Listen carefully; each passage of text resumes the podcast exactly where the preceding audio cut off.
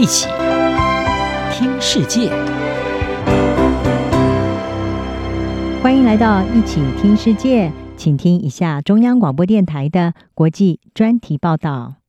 今天要为您报道的是，澳洲劳工党阔别十年上台，对中国的态度惊喜大不同。澳洲联邦大选五月二十一号落幕，劳工党在魁违了近十年之后重新执政。澳洲媒体和中国都在关注，对中国强硬的前总理莫里森政府败选之后，改由过去被认为比较友中的劳工党执政，未来的澳中关系会如何发展？中国是澳洲的最大贸易伙伴，不过两国的关系在近年来因为一连串的争议而陷入低潮。包括在贸易、COVID-19 的起源调查等等问题上发生冲突，澳洲也指控北京借由网络来干预他的民主政治。澳洲智库罗伊国际政策研究院的高级研究员麦德雷戈表示，由于可能的论调改变，澳洲的新政府也许会推动双边关系的改善，为坎培拉跟北京之间重启政治对话来铺平道路。澳洲广播公司的分析指出，北京可能把澳洲政府的更迭视为重新调整关系的机会。不过，目前双方都没有太高的期待，最多预期适度的改善两国冰冻的关系。艾班尼斯上任之后，已经迅速表明他会跟前政府的对中政策保持一致，并指出澳洲和中国的关系仍然艰难。不过，北京方面已经迅速对澳洲新科总理释出善意。由国务院总理李克强向艾班尼斯发出了当选贺电。根据新华社的通稿，李克强在贺电中特别强调了中国与劳工党政府的情谊，指出在当年中澳建交的时候，正是劳工党执政。李克强并在贺电中说：“中国已经准备好回顾过去，展望未来，来促进中澳的合作。”跟之前对莫里森政府的锋利言辞大相径庭。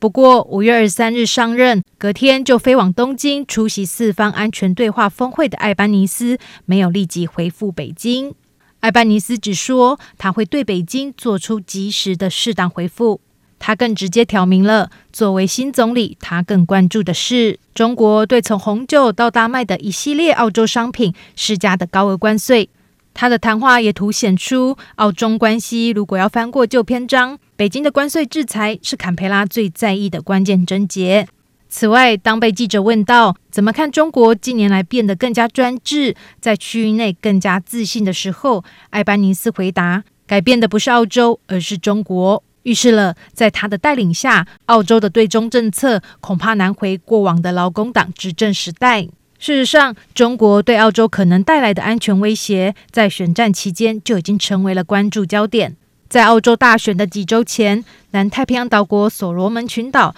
跟中国签订了一项安全协议，让中国未来可能在这个区域建立军事据点。而所罗门群岛距离澳洲不到两千公里。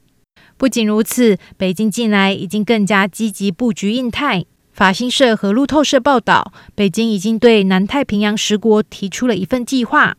提议大幅拓展跟这些国家的安全跟经济合作。如果这一份计划获得批准，代表北京在南太平洋会拥有更大的政治、经济跟军事地位，也对于临近这一些国家的坎培拉敲响警钟。面临中国的势力扩张，未来澳洲安全政策的走向，也在东京举行的四方安全对话峰会上受到检视。艾班尼斯一上任就旋即登上了国际舞台，前往东京出席这一项峰会，跟美国总统拜登和日本、印度领袖碰头。他在这个被认为剑指中国的峰会上，展现出他的新政府会与这个联盟保持一致。这和之前劳工党执政的态势已经大有不同。澳洲广播公司回顾，在前劳工党总理陆克文执政期间，由于对美国的对中策略有所疑虑。而且担心激怒北京，澳洲因而退出了四方安全对话，也让这个联盟因此沉寂了近十年。要到二零一七年保守党总理滕博尔任内，澳洲对于北京在南海的扩张野心已经日益感到紧张，才重新加入，